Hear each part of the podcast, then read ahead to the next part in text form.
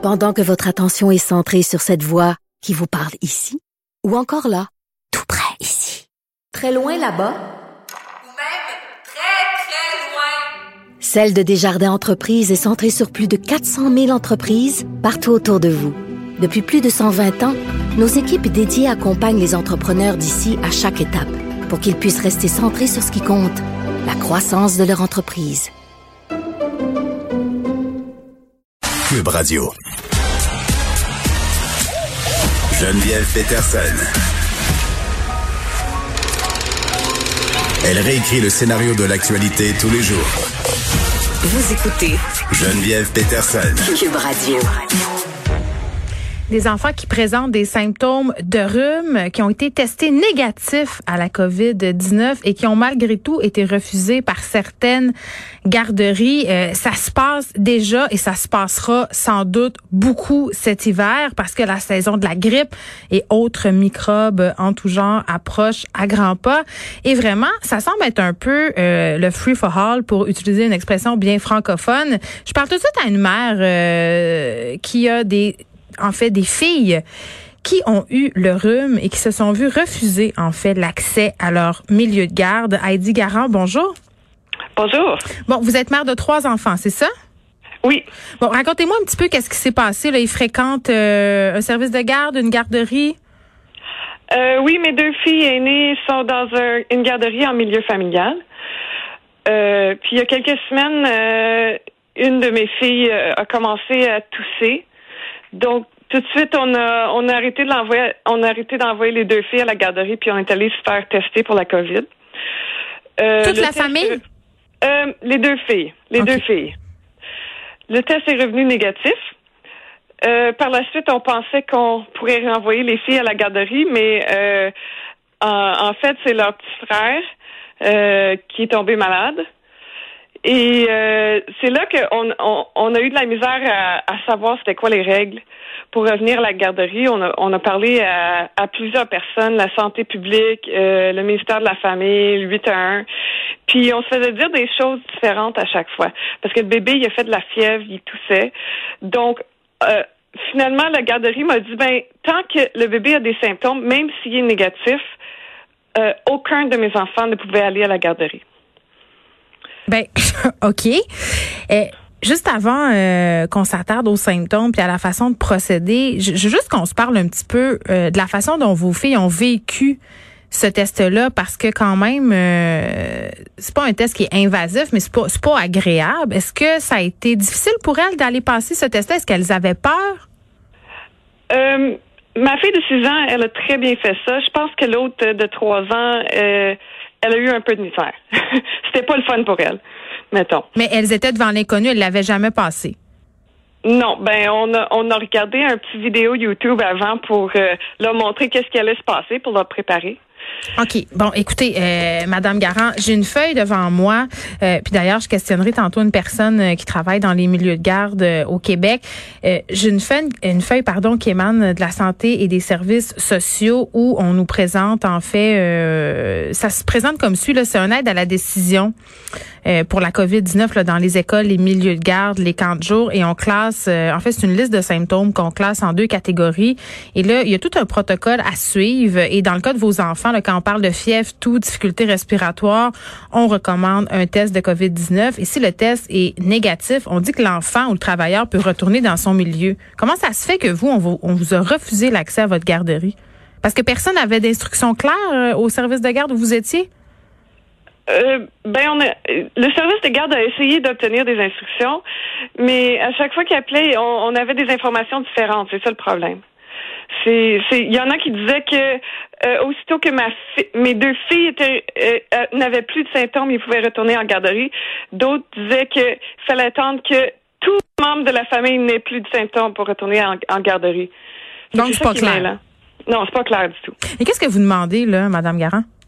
Ben moi j'aimerais bien qu'il y ait des, des recommandations claires pour tout le monde, que tout le monde sache exactement qu'est-ce qu'il faut faire dans tel scénario quand il y a un autre membre de la famille qui est malade, parce que c'est sûr que ça va se produire très souvent à l'automne.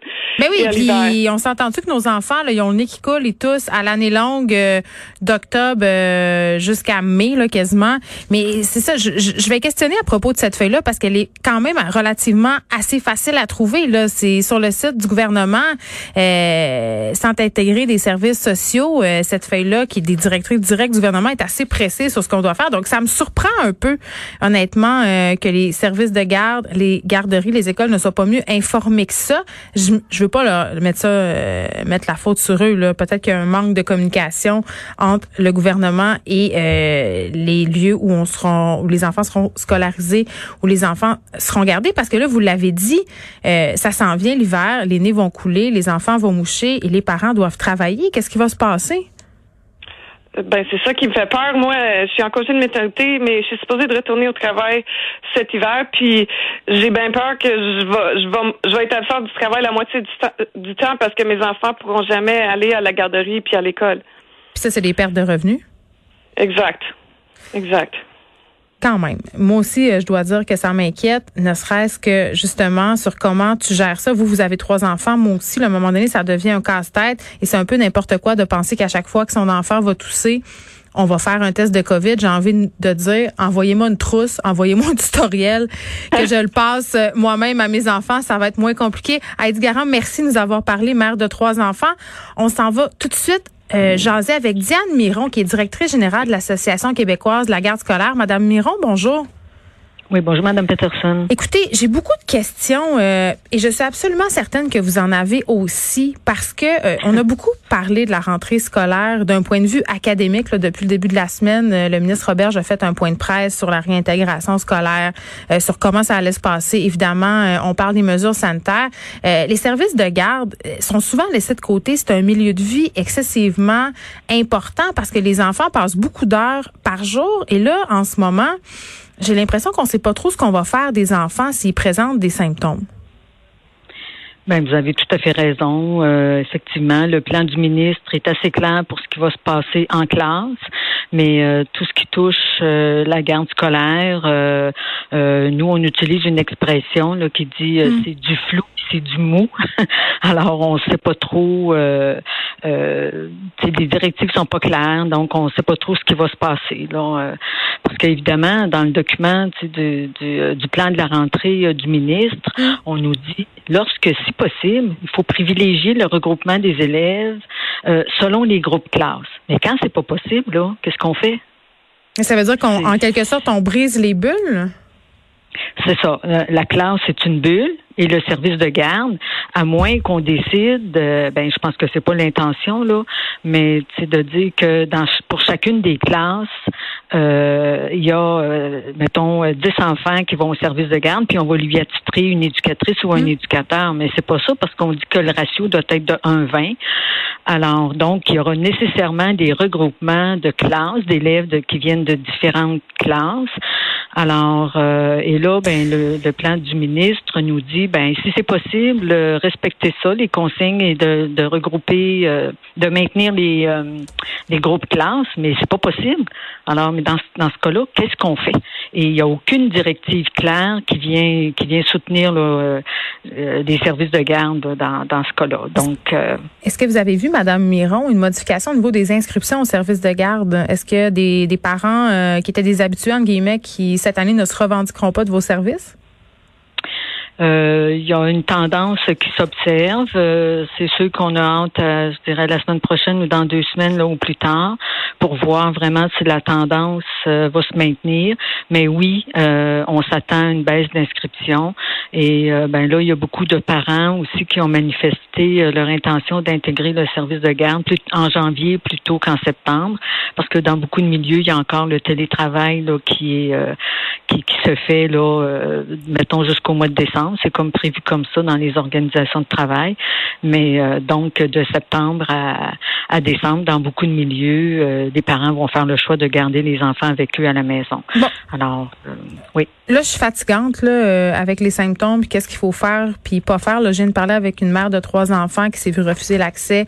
Elle, c'était dans un service de garde le milieu familial, donc une garderie. Là, c'est deux filles euh, qui présentaient des symptômes euh, grippaux.